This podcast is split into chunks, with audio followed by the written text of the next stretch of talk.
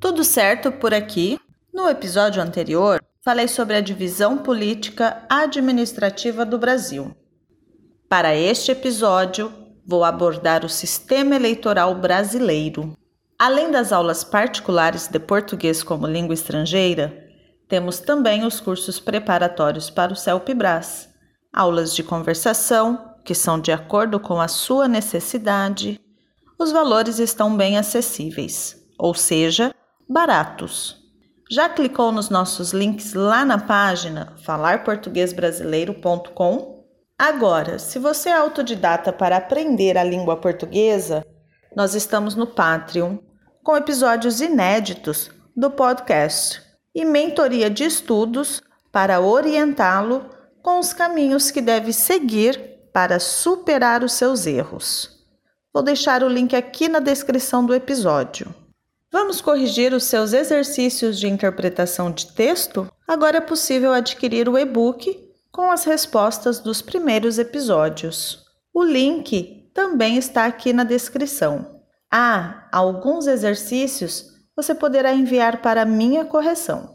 De quatro em quatro anos, de certa forma, somos obrigados a irmos às urnas eleitorais exercer o nosso direito ao voto, amparado pela Constituição Federal de 1988.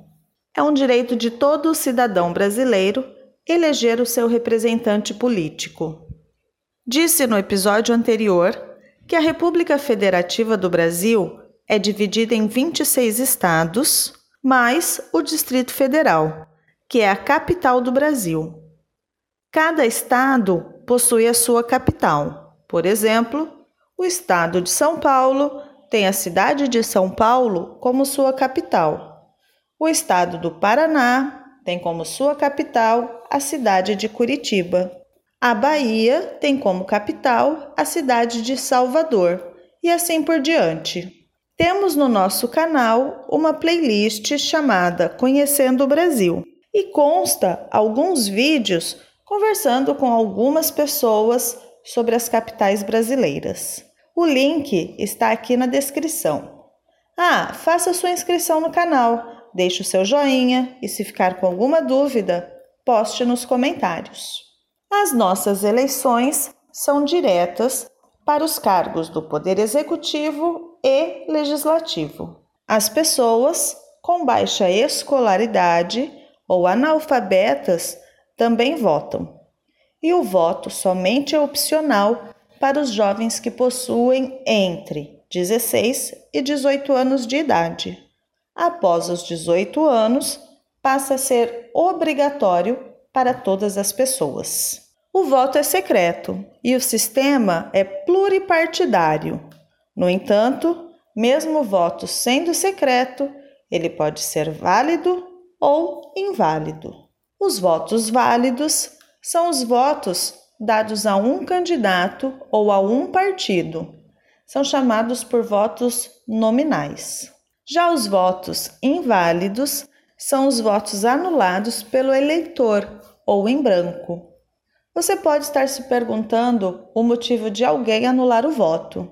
Digo que muitas vezes os votos brancos ou nulos são formas de manifestação por parte do eleitor que não tem nenhum candidato escolhido ou nenhum partido. Pode ser que ele discorde de tudo o que esteja acontecendo e tome essa atitude como uma forma de manifestação. Esses votos, os brancos ou os nulos, não são somados como os votos válidos, ou seja, de certa forma, não interferem nos resultados. Mas quando você não se expressa e não escolhe o seu representante, alguém fará por você e depois não adianta chorar pelo leite derramado. Quem ganha nessa história toda? O candidato que atingir 51% dos votos válidos. A regra muda em algumas situações.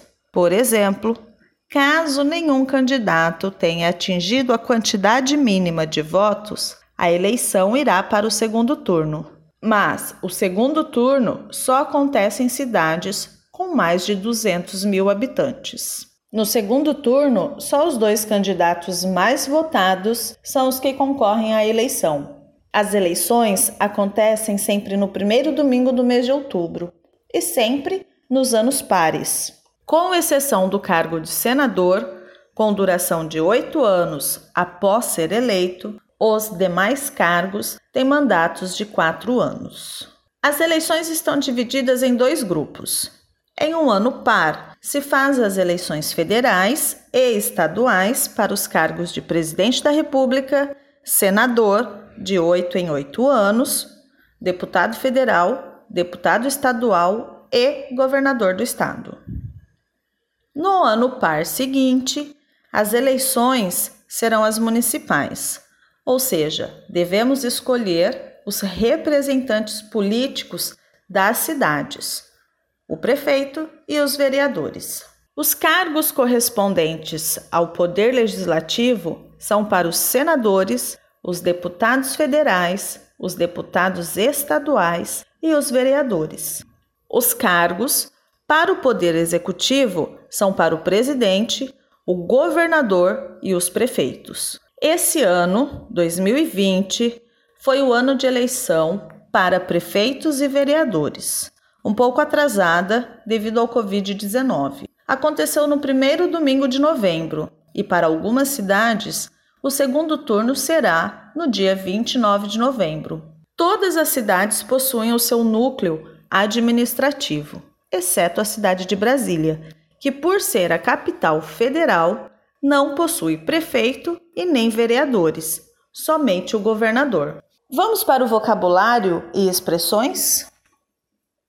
Pluripartidário é o sistema político que admite a existência de diversos partidos no mesmo sistema político. Em alguns países, temos sistemas unipartidários, em outros, bipartidário, mas aqui no Brasil é pluripartidário. Anos pares são os anos que ocorrem as eleições no Brasil.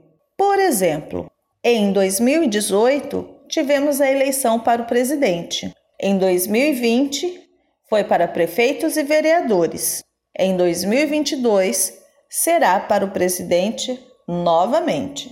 Chorar pelo leite derramado. Essa expressão é utilizada no sentido de reclamar ou se sentir triste por algo de ruim que já aconteceu. É ficar se lamentando por aquilo que não deu certo. Então, se você tem a possibilidade de escolher os governantes do seu país, você deve fazer isso para não ficar chorando sobre o leite derramado depois.